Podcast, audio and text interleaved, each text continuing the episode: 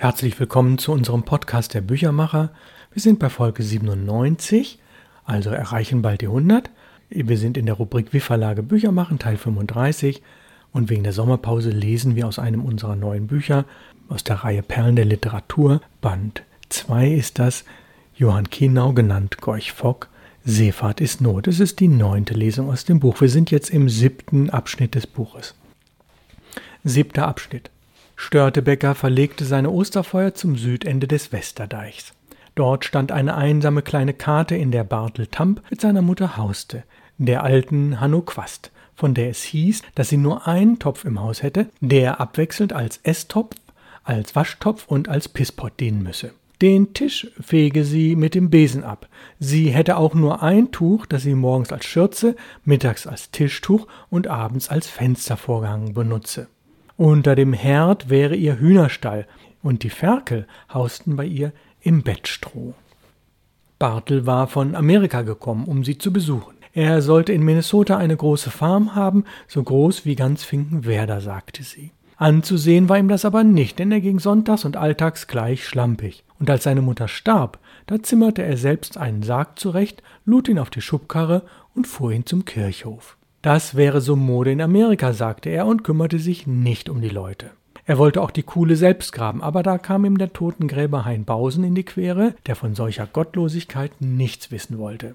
In Wirklichkeit aber ging es ihm mehr um die 18 Groschen, die er für das Grab zu bekommen hatte, als um den Frevel.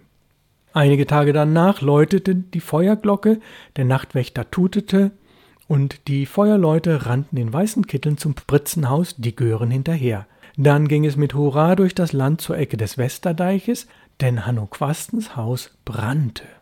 Als sie hinkamen, stand die Karte in hellen Flammen und war schon beinahe gänzlich niedergebrannt. Bartel Tamp aber rannte mit dem einzigen Topf seiner Mutter hin und her und goss Wasser in das Feuer. Zu retten war da nichts.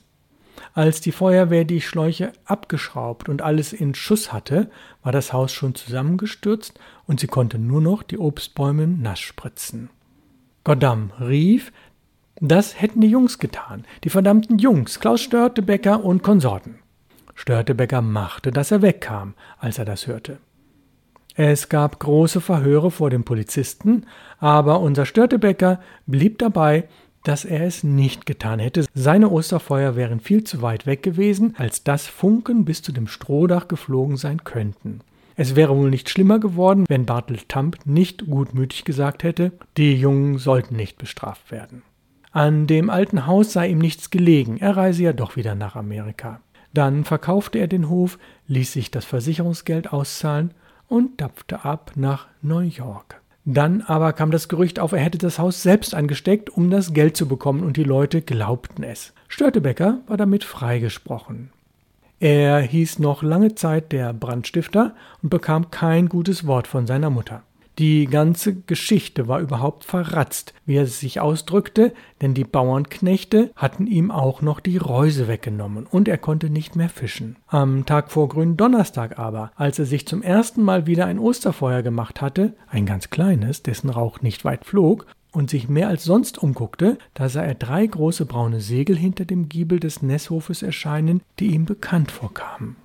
Er sah scharf hin, dann ließ er das Feuer im Stich und lief in Sprüngen zum Bollwerk, kettete lachend seinen Kahn los und wrickte schnell vom Deich seinem Vater entgegen. Denn sein Vater war es. Er kannte den Ewer, er sah die Flagge, sein Vater war wieder da. Wie wrickte er, wie rief er, Hö, Vater, hö! Da wurde er vom Ewer gesehen. Hey, Klaus Störtebecker. Nun, Vater, der Reis ist abgeschlossen. Jommin, Jung. Wie geht die dat Kaphorn? Och, gut, Störtebecker, das wisst wohl. Schlechte Leut geit dat immer gut. Bis uck seekrank worn, Heinmück? Nee, du Hosenscheißer. Nun hatte er den Ewer erreicht und kletterte an Deck, streichelte Seemann und stellte sich dann bei seinem Vater hin. Nun war alles gut, er war wieder an Bord bei seinem Vater. Heinmück, du müsst ihn mal rasieren, loten Mensch, hast ja all den ordentlichen Snautzbart.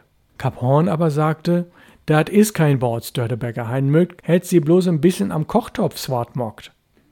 Da quält euch mal nicht drum, schnauzte der Koch. Vom Ruder klang es, lasst den Anker fallen. Der schwere Anker fiel, rasselnd sprang die Kette nach, straffte sich und der Ewer drehte sich hin und her. Vater, soll ich das Focksegel runterholen? rief Störtebecker, der sich wunderte, dass sich niemand um die Segel kümmerte. Aber Klaus Mewis erwiderte, die Segel blieb stehen. Wie wollen Mutter holen und dann alle Mann nu Stadtrup. Jung, ja, dat ward fein, sagte Störtebecker, wenngleich er nicht recht einsehen konnte, was seine Mutter dabei sollte. Er erbot sich, sie mit dem Kahn zu holen, aber sein Vater meinte, sie hätten noch Zeit genug und wollten noch erst an Land Kaffee trinken. So nahmen die Leute das Beiboot in die Seile und setzten es über Bord.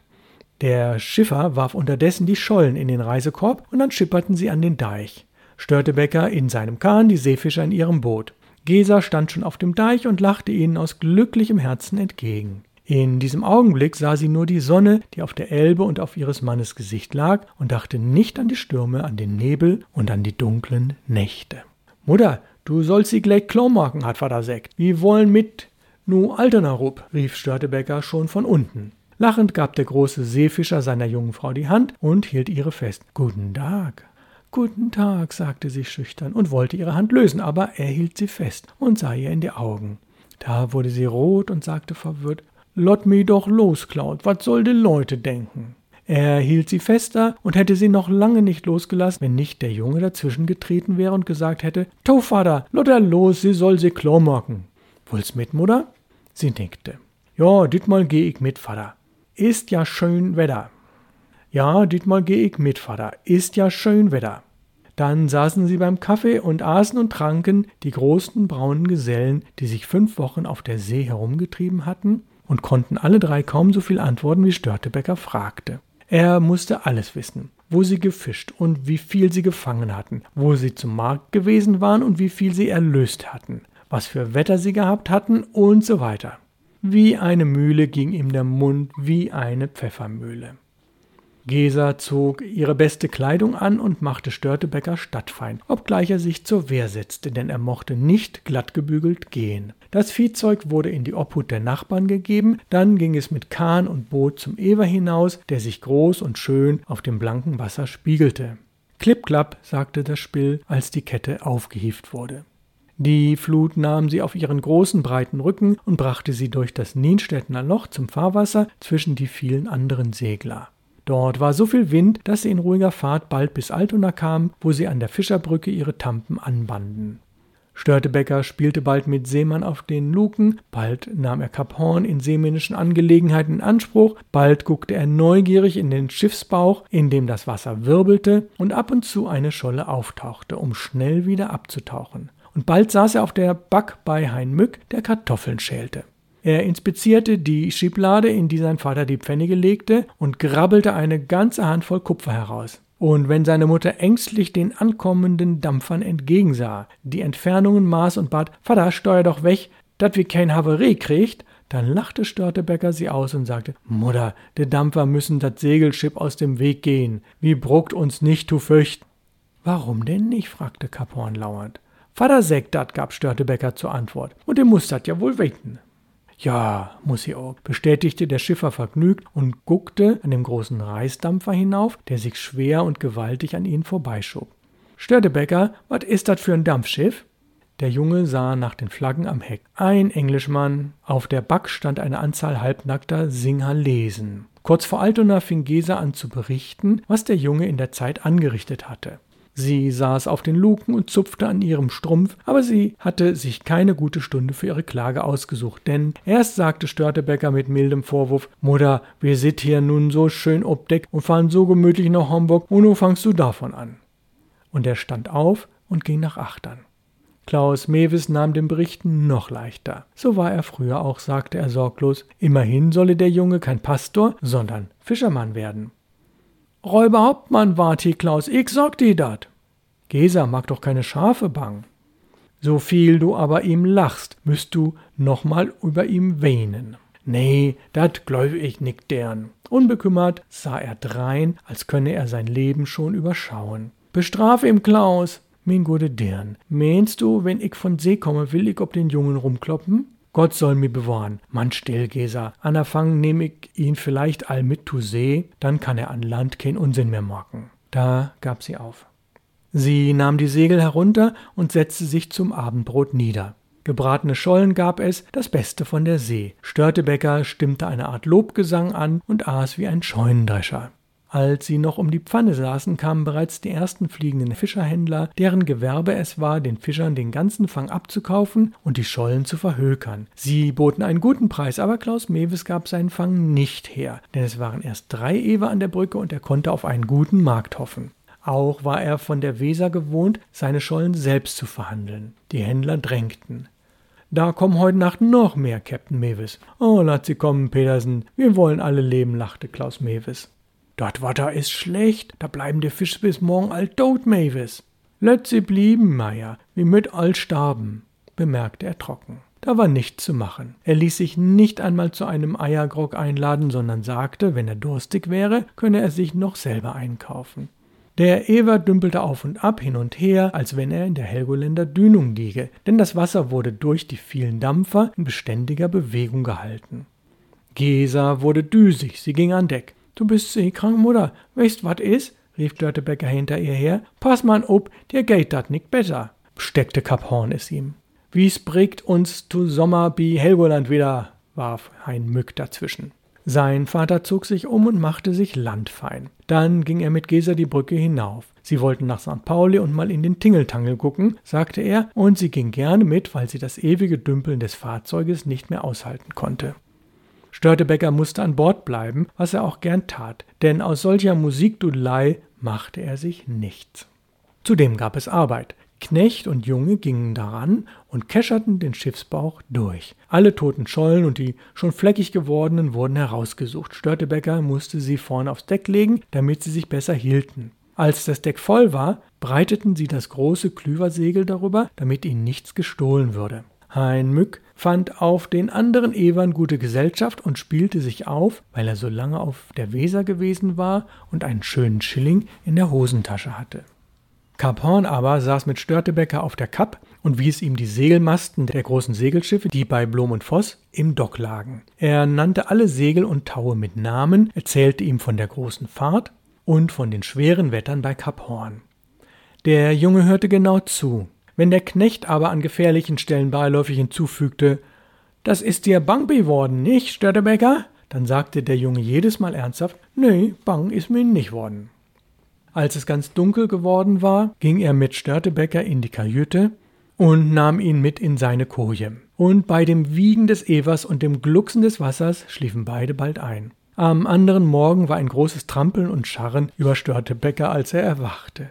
Kein Mensch war mehr unten, er hatte richtig die Zeit verschlafen. Schnell zog er sich an und sauste an Deck. Du liebe Zeit, was für ein Leben, als wenn es Kirmes wäre. Das ganze Deck stand voll fremder Leute. Was für ein Gedränge, was für ein Lärm. Fischfrauen, Bürgerinnen, Arbeitsleute, Kinder mit Netzen und Körben, mit Handtaschen und Beuteln standen um den Fischbauch herum, fragten nach dem Preis, handelten und kauften schließlich. Der Knecht und der Junge standen im Raum vor dem Fischbauch und kescherten die Schollen heraus. Klaus Mewes aber ragte wie ein Leuchtturm aus der Menschenbrandung, reichte die leeren Körbe hinunter, langte die vollen herauf und sammelte das Geld ein. Eine Mark für sechzehn Schollen. Er war in bester Stimmung, denn der Handel ging flott, obgleich in der Nacht noch sechs Eber dazugekommen waren. Hamburg war schollenhungrig. Geh mal mit den Jungen Note Reeperbahn hoch und begig die Lordens, sagte er zu Gesa, die beim Kompasshäuschen stand und mit fremden Augen die vielen Stadtmenschen musterte. Sie schüttelte aber den Kopf und blieb, wo sie war. Und Störtebecker? Ja, wo war Störtebecker? War er schon allein zur Reeperbahn gelaufen, um sich den Kasper anzusehen? Nein. Er stand mit aufgekrempelten Ärmeln zwischen Kap Horn und ein Mück und hielt die Beutel und Netze auf. Er warf die toten Fische beiseite und reichte die vollen Netze seinem Vater hinauf. Für zwei Mark, Vater. Fünf Mark. Vor fünfzehn Groschen, Vater. So rief er dabei mit einer Stimme, aus der deutlich herauszuhören war, nun pass aber auf, dass alle bezahlen. Sechzehn für ein Mark, sechzehn grote Schollen, alle springen lebendig. 16 für ein Mark, rief Klaus Mewes oben und 16 für ein Mark, 16 grote Schulden, alle springen lebendig, echote der kleine Störtebäcker unten. Klaus Mewes brauchte es wahrscheinlich nicht wie die anderen Eva zu machen und sich einem Fischmarktlöwen als Ausrufer zu nehmen. Da sollte der Schollenhandel wohl in Fahrt kommen, bei einem so guten Hilfsmann. Vater, dat mittlere Laderaum ist all leer. Gegen 10 Uhr waren sie schon so weit, dass sie die Luken zumachen konnten. Die paar Stiege, die sie noch über hatten, brauchte Klaus Mewes selbst. Ausverkauft. Knecht und Junge spülten das Deck ab, das aussah wie ein Stück vom Deich bei Regenwetter. Klaus Mewes aber ging mit Frau und Kind in die Kajüte und entleerte seine dicken Taschen. Ein Haufen Groschen, Marken und Taler bedeckten den Tisch. Als er gezählt war, waren es nahe an die 300 Mark, die er in acht Tagen aus der See geholt hatte. Es war wieder Glück dabei gewesen, dass er einen guten Markttag getroffen hatte.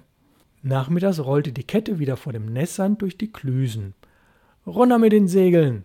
Als sie zusammengebunden waren, ging es mit Boot und Kahn, mit Schollen und Scharben, mit Krebsen und Seestern an Land. Gesa musste die Krebse kochen. Ein Mück hängte die Scharben auf, dass die Leinen den Deich wie Girlanden überzogen. Klaus Störtebecker musste die Schollen austragen, die sein Vater in fürstlicher Weise verteilte. Von der ersten Reise bekamen alle Freunde, Verwandtschaft und Nachbarschaft lebendige Schollen. Der kein Fisch ausgeben mag, ist nie wert, dass er Welk wieder fangt hieß es am Deich. Die Bauern auf den Höfen, die Handwerker, die Tagelöhner, keiner wurde vergessen. Störtebecker lief gern mit den Schollen. Es machte ihm Freude, wenn die Leute fragten: Nu, mir Jung, ist ihn Vater dor? Ja. Mit Schulden? Ja. Dabei bekam er hier einen Groschen und da zwei. Der Bäcker gab ihm einen Kringel und der Krämer eine Zuckerstange. Und der Bauer Feldmann goss ihm den Eimer voll Milch. Es war ein fetter Tag für ihn. Nächste Woche folgt dann der nächste Abschnitt und das ist dann der Büchermacher Folge 98, wie Verlage Bücher machen Teil 36 und das wird dann schon die zehnte Lesung aus Gorch Fock, Seefahrt ist Nut und da werden wir dann auch wieder ein Interview dabei haben. Freuen Sie sich auf die nächste Woche. Ich bedanke mich herzlich fürs Zuhören. Autor und Sprecher Ralf Plenz, der Büchermacher. Ich verabschiede mich herzlich von Ihnen.